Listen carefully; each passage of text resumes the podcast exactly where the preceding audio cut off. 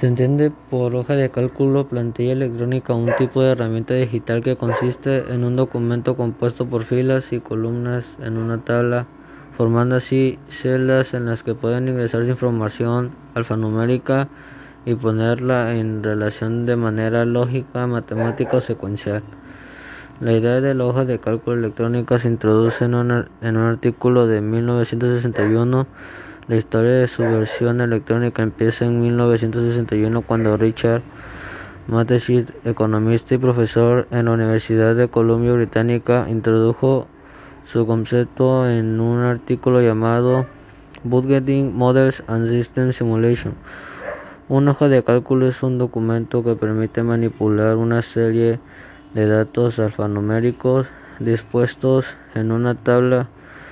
los datos de cada columna pueden relacionarse con los de las filas usando fórmulas matemáticas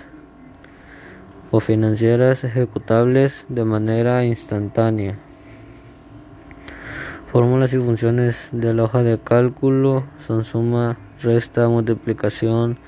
división, promedio, media o media aritmética, valores máximos y valores mínimos, contar a contar sí, condición y buscar V, buscar H.